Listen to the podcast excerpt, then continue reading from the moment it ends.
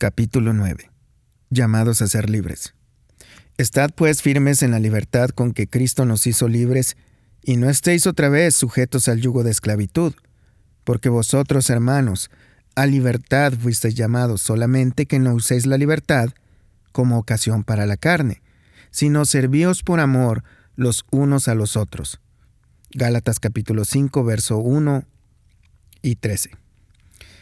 En el año 2000 215 los varones ingleses forzaron al rey Juan a firmar un documento histórico, la Carta Magna, dando su consentimiento para ciertas libertades civiles para el pueblo inglés. No hizo esto libre y voluntariamente, sino bajo coacción de los nobles ingleses que lo confrontaron por su gobierno totalitario e injusto. La carta del apóstol Pablo a los Gálatas ha sido llamada la Gran Carta de la Libertad Religiosa la Declaración de Independencia Cristiana y la Carta Magna de la Iglesia. La libertad presentada en Gálatas no nos declara libres de Dios, sino de aquellos que insisten en ciertas formas de legalismo en la vida del creyente. El legalismo al que los creyentes de Gálatas estaban en peligro de sucumbir era, como vimos en el capítulo 7, la enseñanza de que los creyentes debían circuncidarse y guardar la ley de Moisés para ser salvos, Pablo escribió la carta a los Gálatas para refutar esa herejía. Sí, era herejía, y Pablo se sentía tan ofendido por ella que lanzó una maldición hacia aquellos que la enseñaban. Mas si aún nosotros, o un ángel del cielo os anunciare otro evangelio diferente del que os hemos anunciado, sea anatema. Gálatas 1.8. Pablo tomó una fuerte posición a favor de la libertad de esta clase de legalismo cuando escribió, Estad pues firmes en la libertad con que Cristo nos hizo libres, y no estéis otra vez sujetos al yugo de esclavitud, como dice el capítulo 5 y verso 1. Y porque vosotros, hermanos, a libertad fuisteis llamados, solamente que no uséis la libertad como ocasión para la carne, sino servíos por amor los unos a los otros. Gálatas capítulo 5, verso 13. Actualmente hemos superado el legalismo de los Gálatas. No hemos puesto a la circuncisión como un requisito para la salvación y tenemos claro que la salvación es por gracia mediante la fe en Cristo. En lugar de ello hemos desarrollado otro tipo de legalismo, uno que se enfoca no en la salvación sino en cómo vivimos la vida cristiana. Lo llamo legalismo evangélico. Una contradicción de términos, me, me percato de ello, sin embargo, el término concuerda con el problema. Así es como describo nuestra forma de legalismo. El legalismo es primero que nada cualquier cosa que hacemos o dejamos de hacer para ganar el favor de Dios. Se relaciona a las recompensas que esperamos ganar o los castigos que buscamos evitar. Este es un legalismo en el que nos sumergimos nosotros mismos. En segundo lugar, el legalismo insiste en conformarse a las reglas religiosas y requerimientos impuestos por el hombre, que frecuentemente no se expresan verbalmente, pero que son muy reales. Para utilizar una expresión común, quiere que nos conformemos a los deberes y prohibiciones de nuestro círculo cristiano. Aplicamos este legalismo a otros o permitimos que ellos lo apliquen a nosotros. Es conformarnos a la manera en que otros piensan que debemos vivir en lugar de conformarnos a cómo la Biblia nos dice que vivamos. Muy frecuentemente estas reglas no tienen bases bíblicas como las de los fariseos del tiempo de Jesús. Hemos intentado ayudar a Dios añadiendo reglas humanas a sus mandamientos. La, reprensión de Jesús hacia los fariseos registrada en Marcos capítulo 7 versos 6 al 8 aún es válida. Este pueblo de labios me honra, mas su corazón está lejos de mí, pues en vano me honran enseñando como doctrinas mandamientos de hombres. Porque dejando el mandamiento de Dios os aferráis a la tradición de los hombres. Puede parecer una severa reprensión si la trasladamos al cristianismo contemporáneo, pero es verdad en la actualidad. Existen muchas instancias dentro del cristianismo en donde nuestras tradiciones y reglas son, en la práctica, más importantes que los mandamientos de Dios. Estas dos descripciones de legalismo están estrechamente relacionadas. Frecuentemente intentamos ganar el favor de Dios en el área de las reglas humanas, o nos sentimos culpables porque no las hemos cumplido. Hacemos o dejamos de hacer alguna cosa en particular porque alguien o cierto grupo, o nuestro trasfondo cultural, nos dicen que debemos o no debemos hacerlo. Y estos deberes o prohibiciones son normalmente comunicados por la persona de tal manera que el favor de Dios o su maldición están ligados a su comportamiento. Hasta este momento he abordado el primer tipo de legalismo en este libro. Espero que al menos comprendamos que no podemos hacer nada para ganarnos el favor de Dios, porque su favor es dado solamente por gracia a través de Cristo. Entiendo que nuestra práctica pueda ir más rezagada que nuestro entendimiento, pero no podemos comenzar a practicar la verdad hasta que la comprendamos. En este capítulo, quiero abordar el segundo tipo de legalismo, el guardar reglas hechas por hombres. El llamado de Pablo a mantenernos firmes en nuestra libertad en Cristo y no dejarnos abrumar por el yugo de la esclavitud es tan válido hoy con nuestras propias reglas como lo era en la época de los Gálatas con la ley de Moisés. Relaté al inicio de este capítulo que el rey Juan fue obligado a firmar la Carta Magna. Pero Dios nos dio nuestra Carta Magna espiritual a través de Pablo. Nos llamó a ser libres, porque vosotros, hermanos, a libertad fuisteis llamados. De hecho, Dios no solo nos llama a la libertad, nos exhorta a permanecer firmes en ella, a resistir a todo lo que quiera destruirla a pesar del llamado de Dios a ser libres y su amonestación a resistir todo lo que le amanece. Existe muy poco énfasis en la importancia de la libertad cristiana entre los círculos cristianos. Todo lo contrario parece ser cierto. En lugar de promover la libertad, extendemos nuestras reglas. En lugar de predicar el vivir por la gracia, predicamos el vivir por el mérito en lugar de promover entre los nuevos creyentes el conformarse a Cristo, sutilmente insistimos en que se adapten a nuestra particular cultura cristiana.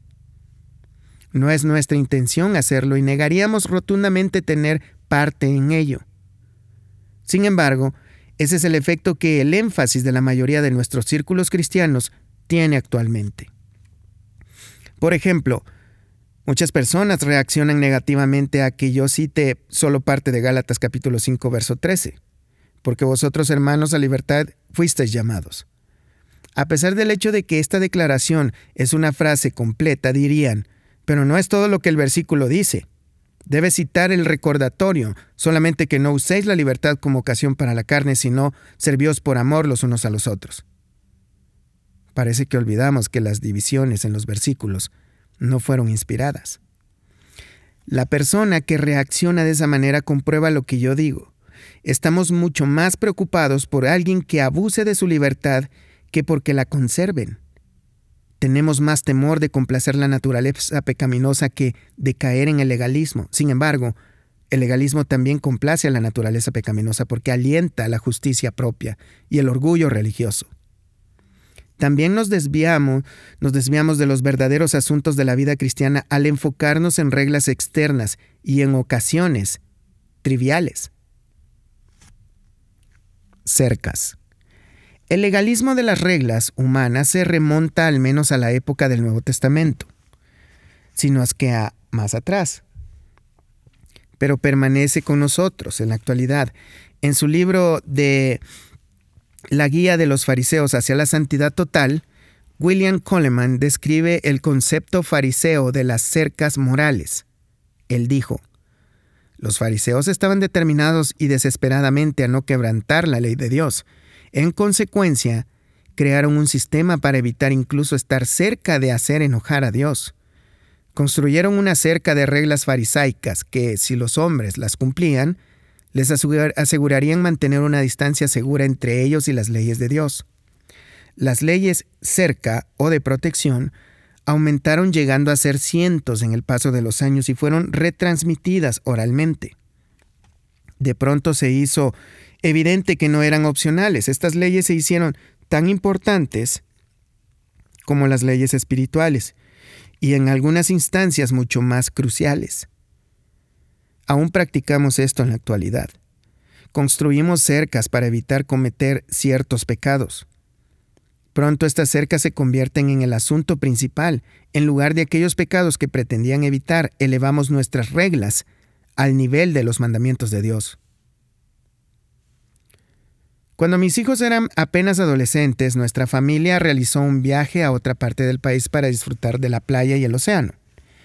Desde mis días en la Marina he tenido una fascinación por el océano y sus olas, así que estaba ansioso por llevar a mi familia a la playa, sin embargo, cuando llegamos descubrí que la playa estaba llena de mujeres escasamente vestidas. No estoy hablando de trajes de baños ordinarios. Cuando digo escasamente vestidas me refiero a escasamente vestidas. Ahora bien, como Job hice un pacto con mis ojos, ¿cómo pues había yo de mirar a una virgen? Como dice Job 31, verso 1. No había sido tan diligente como Job al permanecer fiel a ese pacto, pero al menos trabajaba en ello. Después de 20 minutos de continuamente desviar mi mirada, le dije a mi esposa, tú y los niños quédense tanto como deseen, yo me iré al auto. ¿Por qué hice eso? Porque me conocía lo suficiente y sabía que después de poco tiempo mi compromiso hacia la pureza visual se debilitaría. Sabía que, debido a las continuas tentaciones que pasaban frente a mí, en cierto momento sucumbiría a la tentación de mirar lujuriosamente. Solo una vez que por supuesto nunca solo es una vez. Así que construí una cerca. Para mí aquel día me fui de la playa. Ahora supongamos que en base a mi experiencia yo concluyera que ir a la playa siempre conduciría al pecado. Pude haber dicho a mi hijo, no debes ir a la playa nunca más. Pude haber comenzado a menospreciar a aquellos que continuaban yendo a la playa. En ese caso, habría construido una cerca permanente no debes ir a la playa. Con el tiempo, esa cerca tendría en mi mente casi el mismo peso que los diez mandamientos, especialmente al utilizarla para juzgar e influenciar a otros. Así es como se originan muchos deberes y prohibiciones. Comienzan como un sincero esfuerzo para lidiar con asuntos pecaminosos reales, pero muy frecuentemente comenzamos a enfocarnos en la cerca que hemos construido en lugar de en el pecado que intentábamos evitar. Peleamos nuestras batallas en los lugares equivocados. Lidiamos con el exterior en lugar de con el corazón. Si yo le hubiera dicho a mi hijo no puedes ir a la playa, le habría fallado. Él habría concluido que es un pecado ir a la playa, aunque no habría entendido por qué. Y no se habría dicho nada sobre mirar lujuriosamente a alguna joven en su escuela o en cualquier otro lugar. Ahora, esa cerca que pude haber construido para mi hijo, aunque felizmente no lo hice, puede parecerte ridícula, pero he visto que la misma cerca se construye por la misma razón, relegando el asunto real. Incidentalmente, la siguiente ocasión que mi esposa y yo fuimos a la playa fue en otra parte del país. Nos quedamos casi una semana, disfrutamos mucho nuestra estancia, así que, por favor, no concluyas que no debes ir a la playa. Mientras crecía no se me permitía ir a los salones de billar. Al mirar al pasado estoy seguro que mis padres no querían que fuera mal influenciado por quienes frecuentaban esos lugares, así que construyeron una cerca para impedir que eso sucediera. No vayas a los salones de billar. El problema es que no comprendía por qué. Así que crecí pensando que era pecado jugar al billar. No te rías, realmente pensaba eso. Imagina mi consternación cuando acudí a una conferencia cristiana y en la sala del esparcimiento vi una hermosa y antigua mesa de billar. Y hombres piadosos, hombres piadosos jugando. ¿Debemos entonces derribar nuestras cercas? No necesariamente. Frecuentemente son de ayuda, algunas veces son necesarias. Hace algunos años me percaté que mi deseo por el helado estaba sobrepasando el punto en donde podía ejercer el dominio propio responsablemente. Comía un poco de helado cada noche después de cenar y otro tanto antes de dormir, así que construí una cerca. Le pedí a mi esposa que ya no comprara regularmente helado. Solo hasta que lidié con mi anhelo desmedido comenzamos a comprar helado ocasionalmente. Pienso que la cerca de mis padres, la cerca que mis padres construyeron ante los salones de billar era apropiada, pero existe una lección para mis padres en mi experiencia. No te enfoques en la cerca. Si construyes una cerca para tus hijos, por ejemplo, respecto a ciertas películas o programas de televisión, asegúrate de enfocarte en, el verdadero problema, no en la cerca. Toma tiempo para explicarles una y otra vez la razón de levantar una cerca. Si decides, como mis padres lo hicieron, que no quieres que tus hijos acudan a un salón de billar, explícales por qué. Haz una distinción entre jugar al billar, que no tiene un valor moral positivo ni negativo, y la atmósfera de las que, de las que los intentas proteger. Para todos nosotros puede ser correcto tener algunas cercas, pero debemos trabajar en mantenerlas como eso, cercas, que no ayudan a nos, nos ayudan a nosotros, pero que no necesariamente aplican a otros. También debemos trabajar de cuidar nuestra libertad de las cercas de los demás. Algunas de las cercas en nuestros respectivos círculos cristianos están ahí desde hace mucho tiempo. Nadie sabe su origen, pero en ese momento ya se han incrustado permanentemente. Aunque puede causar conflictos si violas alguna de ellas, debes cuidar tu libertad. Para parafrasear a Pablo, permanece firme en tu propia libertad y no permitas que nadie te esclavice con sus cercas. No estoy sugiriendo que brinques la cerca solo para echárselo en cara a las personas que las han construido. Debemos contribuir a la paz y a la mutua edificación, como dice Romanos 14, verso 19.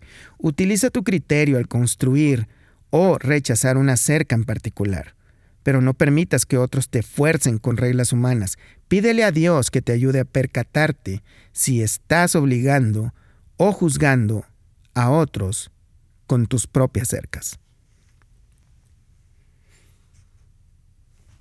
opiniones diferentes.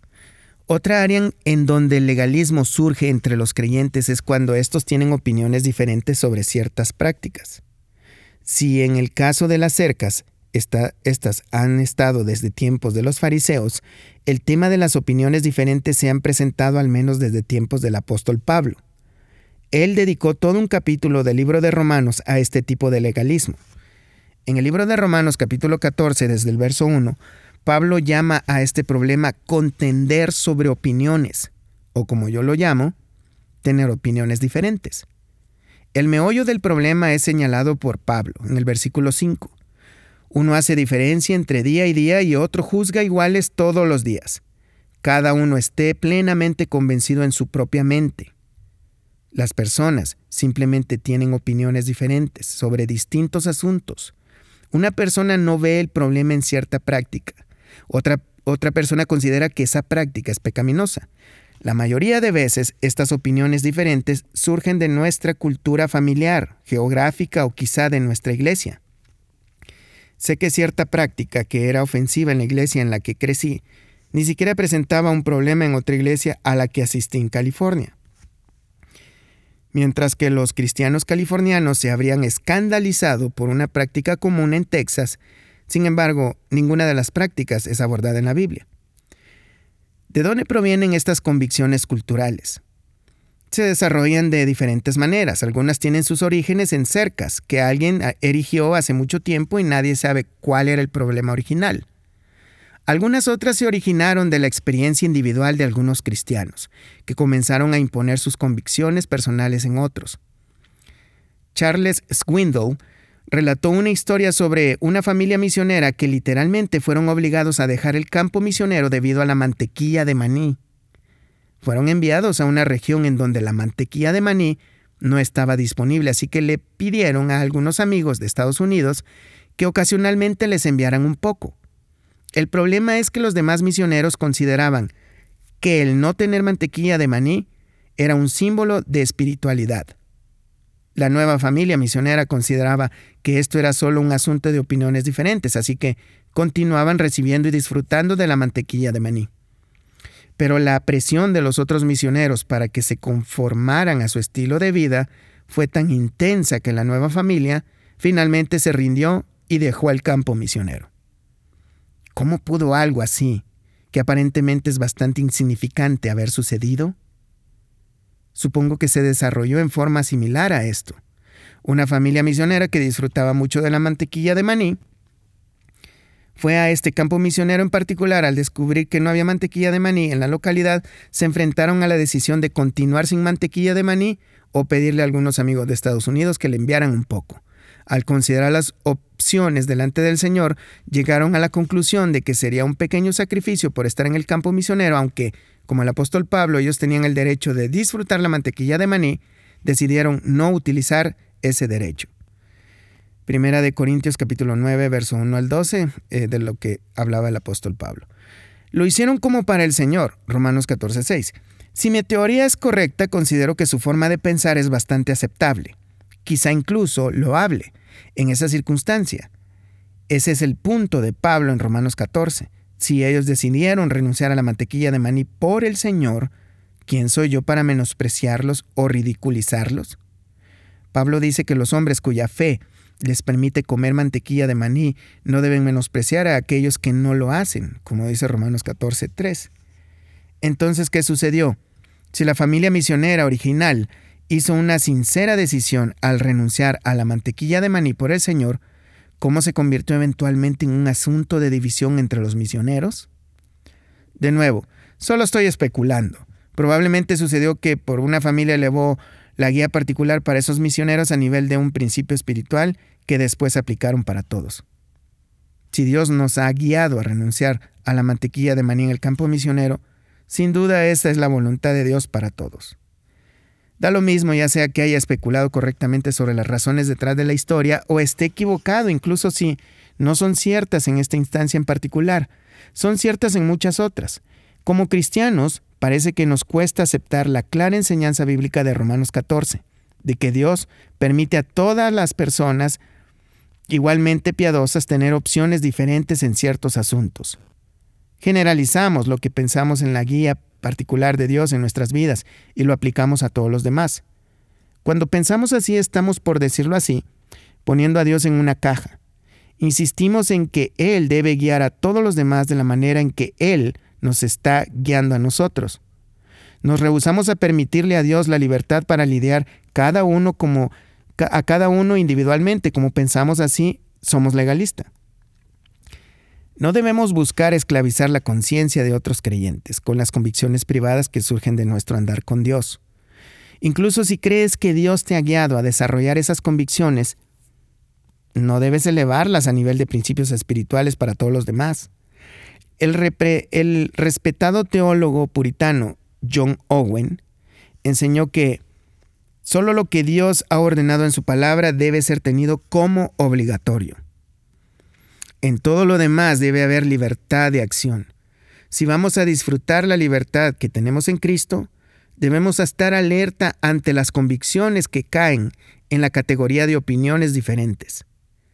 No debemos tratar de obligar la conciencia de otros o permitirnos que ellos nos obliguen a nosotros. Debemos permanecer firmes en la libertad que tenemos en Cristo.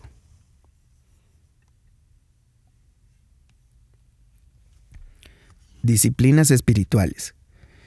Previamente mencioné nuestra variada lista de deberes y prohibiciones. Me he referido a varias prohibiciones. No vayas a la playa, no juegues al billar, no comas mantequilla de maní, si esta lista te parece ridícula y te preguntas cómo puede alguien tener nociones tan necias, considera que tu propia lista le podría parecer ridícula a alguien más. Pero el que sea ridícula o no, no es el asunto. El asunto es que Dios no nos ha asignado como policías morales de otros creyentes. ¿Y qué hay de los deberes? Con deberes me refiero particularmente a actividades que yo llamo disciplinas espirituales. Tener devocionales personales, estudiar la Biblia, memorizar la escritura, tener un grupo de estudio bíblico o asistir a una reunión de oración semanalmente. Permíteme decir claramente que no estoy en contra de estas disciplinas. Todas ellas son buenas y de gran ayuda. Yo mismo busco practicar muchas de ellas. Pero las disciplinas espirituales han sido provistas para nuestro bien, no para esclavizarnos. Es un privilegio poder utilizarlas, no, no deberes que cumplir. Para, parafraseando una conocida frase de Jesús, las disciplinas espirituales fueron hechas por causa del hombre y no el hombre por causa de las disciplinas espirituales. Es una paráfrasis de Marcos 2, verso 27. Podemos convertirnos en alguien tan legalista sobre nuestros deberes como lo podemos ser con nuestras prohibiciones. De hecho, los nuevos creyentes que llegan a nuestras congregaciones de trasfondo totalmente no cristianos normalmente no tienen tantas prohibiciones culturales. Pero las disciplinas espirituales son un terreno fértil para el pensamiento legalista. Fácilmente se pueden convertir en una forma de medir el desempeño para evaluar si debemos esperar o no la bendición de Dios. Si me he estado portando bien en cuanto a tener un tiempo devocional, regularmente estudiar mi Biblia, etc., entonces espero la bendición de Dios, pero si no lo hago bien, si como decimos no soy fiel, entonces será mejor que regrese a la cama. Nos volvemos incluso más legalistas con otros sobre las disciplinas espirituales. Tratamos sutilmente o quizá no tan sutilmente de obligar a los demás al comunicar que una persona que no está practicando las mismas disciplinas que nosotros no está comprometida. O no dejamos que una persona entre en nuestro grupo si él o ella no hacen lo que nosotros hacemos. Nuevamente pensamos que Dios debe guiar a todos los demás en el crecimiento espiritual, como lo hace con nosotros. Pienso que debemos promover constantemente las disciplinas espirituales. Son absolutamente necesarias para el crecimiento de nuestras vidas cristianas.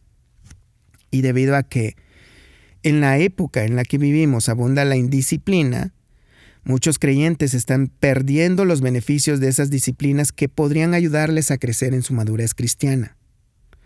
Pero deberíamos promoverlas como beneficio, no como deberes. Quizá deberíamos dejar de hablar de ser fieles al tener un tiempo a solas con Dios cada día como si hiciéramos algo para ganarnos un premio. Sería mejor de hablar sobre el privilegio de pasar tiempo con el Dios del universo y la importancia para nosotros para nuestro propio beneficio de ser constantes en esta práctica. Si estamos participando en una relación de discipulado personal, debemos recordar la actitud de Pablo cuando escribió, que no nos enseñoremos de vuestra fe, sino que colaboramos para vuestro gozo, porque por la fe estáis firmes. Segunda de Corintios capítulo 1 verso 24. En el discipulado personal estamos para servir, no para enseñorearnos de la otra persona. Debemos alentar al, el uso de las disciplinas espirituales y hacer todo lo que podamos para ayudar a, la, a que la otra persona tenga éxito en ellas. Pero nunca debemos requerirlas como condiciones para ser aceptados, ya sea por Dios o por nosotros. Debemos recordar que los métodos de las disciplinas espirituales son un medio para un fin, no el fin en sí mismas. Debemos enseñar la gracia antes que el compromiso, porque como vimos en el capítulo 6, si comprendemos y adoptamos la gracia, ella siempre nos conducirá al compromiso. Pero el compromiso exigido siempre conducirá al legalismo. Lo que piensan los demás. Frecuentemente dejamos que de disfrutar nuestra libertad en Cristo por temor a lo que piensan los demás. Hacemos o dejamos de hacer ciertas cosas por temor a ser juzgados por los demás. Pero permanecer firmes en nuestra libertad en Cristo significa resistir la urgencia de vivir en temor por, por lo que los demás piensan. Es de mucha enseñanza para mí que en Gálatas, la carta magna de la libertad cristiana, Pablo también dijo, ¿Busco ahora el favor de los hombres o el de Dios? ¿O trato de agradar a los hombres? Pues si todavía agradara a los hombres, no sería siervo de Cristo. Gálatas capítulo 1, verso 10. Tuve que aprender esta lección de una manera muy difícil. Como dije en el capítulo 4, poco tiempo después de la muerte de mi primera esposa, Dios trajo a mi vida otra mujer piadosa, una mujer soltera que había sido amiga de la familia por muchos años, Mientras nuestra amistad comenzó a profundizarse y convertirse en una relación romántica, empecé a preocuparme por lo que las personas pensarían. Sabía que estaría violando la norma culturalmente aceptable que dice no tomes ninguna decisión importante el primer año. Al mismo tiempo sentía una compulsión interna en mi espíritu, que percibía era de Dios, para seguir adelante. Mi diario durante esos días registró numerosas ocasiones cuando luchaba con Dios sobre este asunto. Un día escribí, me pregunto si Dios está empujándome hasta hacia esta nueva relación, más rápido de lo que me gustaría ir, debido a lo que la gente pensará. había puesto a Dios en la caja de nuestra norma culturalmente aceptable. Seguramente Dios no haría nada en mi vida que fuese inaceptable para mis amigos. Dios realmente estaba haciendo algo maravilloso, pero en lugar de disfrutar plenamente su obra de gracia, estaba luchando contra él debido a lo que la gente podría pensar. Si vas a experimentar el gozo de tu libertad en Cristo, debes decidir si vas a agradar a Dios o a los hombres. Vi una caricatura que parodiaba una de las cuatro leyes espirituales de la organización Campus Crused. Una esposa hablando con su esposo, quien obviamente era un ministro, dijo, Dios te ama y la gente tiene un plan maravilloso para tu vida. El caricaturista plasma un espíritu que se ha esparcido por todo el cristianismo. Otras personas quieren decirte cómo deberías vivir tu vida cristiana. Lo que debes hacer y lo que no debes hacer, frecuentemente sus ideas no concordarán con tu percepción de la guía de Dios para tu vida. No estoy diciendo que debemos ignorar las convicciones de otras personas. Somos llamados a ser un cuerpo y todos debemos vivir y ministrar como miembros de un cuerpo. Pero finalmente somos responsables ante Dios y no ante otras personas. Él es el que nos pone en el cuerpo, como Él desea. Él trata con cada uno de nosotros individualmente, poniéndonos a cada uno de nosotros en circunstancias hechas especialmente para nuestro crecimiento y ministerio. Un amigo mío ministra a, un, a estudiantes internacionales que vienen de un trasfondo muy diferente en cuanto a lo político y cultural. Por alguna razón, la mejor época de la semana para encontrarse con ellos en un estudio bíblico evangelístico es durante el servicio del domingo por la mañana. Mi amigo acudió a su pastor, le explicó la situación, se comprometió a asistir al servicio del domingo por la tarde, pero pidió que se le permitiera faltar al servicio de la mañana con la aprobación del pastor.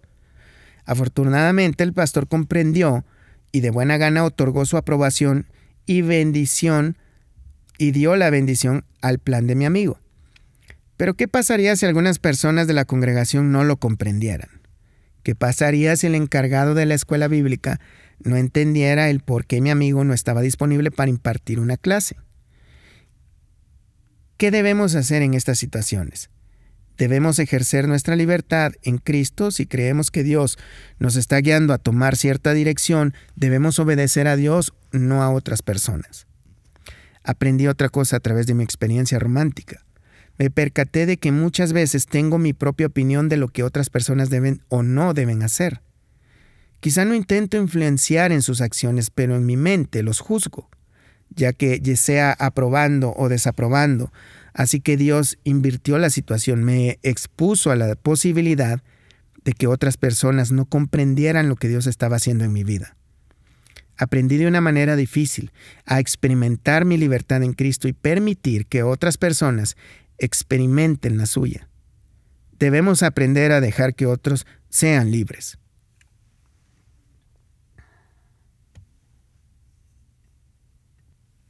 Controladores.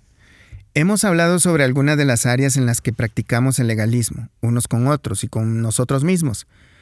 Cercas, opiniones diferentes, disciplinas espirituales y miedo a lo que otros piensan. Existen otras. La expectativa de que todos asistan a todas las reuniones de la iglesia o las actividades de otras organizaciones cercanas a la iglesia es otra área fértil para el legalismo. Otro antiguo fantasma es la mundanalidad, que en la mente de algunas personas puede ser equiparada a la cantidad de cosmético que utiliza una mujer o en el largo del cabello de un hombre. Agravando todas estas áreas, es esta un tipo de personas que han llegado a conocerse como controladores. Estas son personas que no están dispuestas a permitirte que vivas tu vida delante de Dios como tú crees que Él te está guiando. Ellos piensan que tienen la razón en todo y tienen opiniones inamovibles sobre todo. Estas personas solo conocen el, banco y el, blanco y el negro, no existen las áreas grises para ellos. Ellos sí insisten en que debes vivir tu vida cristiana de acuerdo a sus reglas y opiniones. Si insistes en ser libre de vivir como Dios quiere que vivas, tratarán de intimidarte o manipularte de una forma u de otra. Sus armas principales son hacerte sentir culpable, rechazarte o iniciar chismes sobre ti. Estas personas deben ser resistidas. No debes permitir que socaven la libertad que tienes en Cristo. Pablo trató el legalismo en la iglesia de los Gálatas como herejía e invocó una maldición en sus perpetradores. No estoy preparado para ir tan lejos con nuestros legalistas y controladores de la actualidad, pero quiero decirte que sus acciones no son cosa trivial. Su presencia en nuestras filas evangélicas es mucho más que solo una pequeña molestia. Como una mosca rondando nuestra cabeza, existen víctimas espirituales por toda la nación debido al efecto de controladores legalistas en sus vidas. Los controladores han existido desde hace mucho tiempo. Hace más de 300 años, en 1645, el puritano Samuel Bolton escribió estas palabras de gran enseñanza sobre el asunto de la libertad cristiana. Nunca rindas nuestros juicios Nunca rindamos nuestros juicios o nuestras conciencias a la disposición y las opiniones de otros, ni las sujetemos a los dichos y determinaciones de los hombres. Por tanto, exhorto a todos los cristianos a mantener su libertad cristiana, cuidándola constantemente. No deben ser tentados o amenazados a salir de ella, no deben ser sobornados o dejarse asustar para huir de ella. No deben permitir que ninguna fuerza o, o frauden te la roben.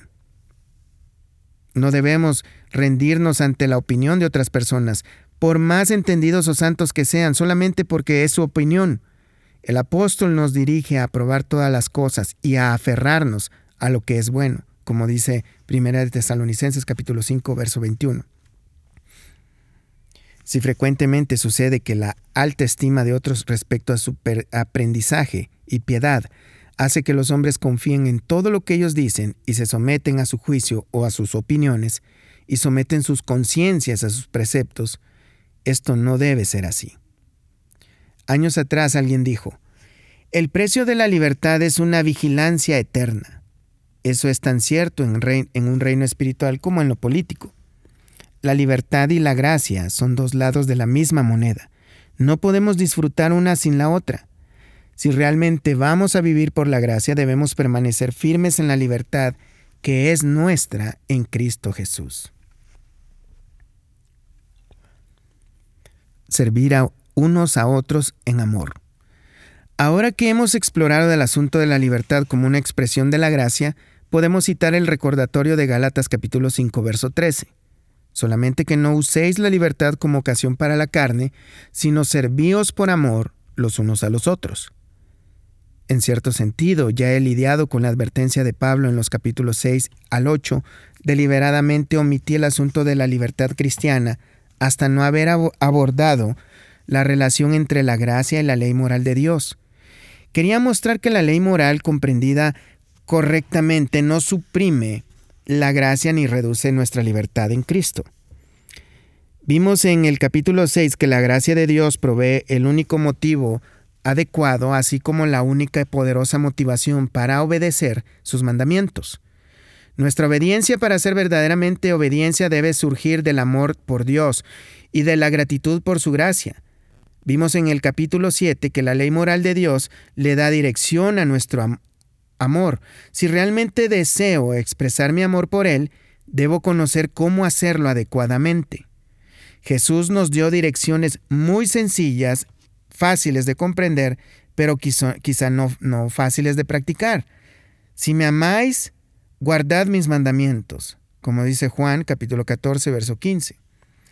Después vimos en el capítulo 8 que, aunque la ley nos da dirección, no provee el poder para permitirnos obedecerla, pero Dios, al librarnos del reino del pecado y la ley, y al traernos a su reino de gracia, ha provisto el poder en Cristo a través de su Espíritu. Así que Dios, por su gracia, nos ha dado motivo correcto, la dirección correcta y el poder necesario para vivir una vida de amor. Solo cuando comprendemos estas verdades básicas, estamos en la posición de responder a la exhortación de Pablo de no abusar de nuestra libertad, sino que por el contrario, nos sirvamos unos a otros en amor. Aquí hay un principio espiritual no podemos ejercer el amor a menos de que experimentemos la gracia. No puedes amar verdaderamente a otros a menos de que estés convencido de que el amor de Dios por ti es incondicional. basado solo en el mérito de Cristo, no en tu desempeño. Juan dijo, nosotros le amamos a Él porque Él nos amó primero. Primera de Juan, capítulo 4, verso 19. Nuestro amor, ya sea a Dios o a otros, solo puede ser una respuesta a su amor por nosotros. Existen cinco palabras que necesitamos mantener en buena relación unas con otras. Las cinco palabras se utilizan o están implícitas en Gálatas capítulo 5, verso 13 y 14. Ellas son ley, libertad, amor, licencia y legalismo. No había utilizado la palabra licencia hasta ahora, y con ella me refiero a un abuso de nuestra libertad para ser permisivos con nuestra naturaleza pecaminosa. Debemos aprender a vivir con la correcta relación entre la ley y el amor. La ley y la libertad y la libertad y el amor. Solo cuando tenemos esas relaciones en el orden adecuado, evitaremos las trampas de la licencia por un lado y el legalismo por el otro. La gracia mantiene a la ley, el amor y la libertad en la relación correcta unas con otras. En un estado del sur de Estados Unidos, una estrecha carretera de dos carriles ha sido construida a través de una tierra pantanosa. Al, haber construido el camino sobre el pantano, debes ser muy cuidadoso de no salirte del camino porque hay margen de error. Si sales del camino, terminarás en un acotamiento de césped, sino sumergido en el pantano. Cuando te enfocas en la gracia, en la plenitud de su significado guardará la ley, la libertad y el amor en su correcta relación unos con otros. Pero si te enfocas en cualquiera de ellos en lugar de en la gracia, invariablemente terminarás en el pantano del legalismo o la licencia. ¿A qué me refiero con la frase la gracia en la plenitud de su significado? Una expresión frecuentemente utilizada en un sentido peyorativo es gracia barata. El término denota una actitud en que, debido a que la gracia de Dios es incondicional, puedo vivir como yo quiera. Puedo pecar cuanto yo quiera porque Dios me seguirá amando y, no me, y me perdonará. Esa es la actitud de la licencia. Proviene de enfocarnos exclusivamente en la libertad y denigrar la ley de Dios. Para contrarrestar esta actitud pecaminosa, algunos de quienes estamos en el ministerio cristiano hemos caído en el legalismo, hemos enseñado ya sea directa o implícitamente que la gracia de Dios es condicional, que en cierto grado está basado en nuestro desempeño, nos hemos enfocado excesivamente en la ley de Dios y menospreciado la libertad. Pero la realidad es que no existe la así llamada gracia barata. Para nosotros, los receptores, la gracia no es barata, es incondicionalmente gratuita.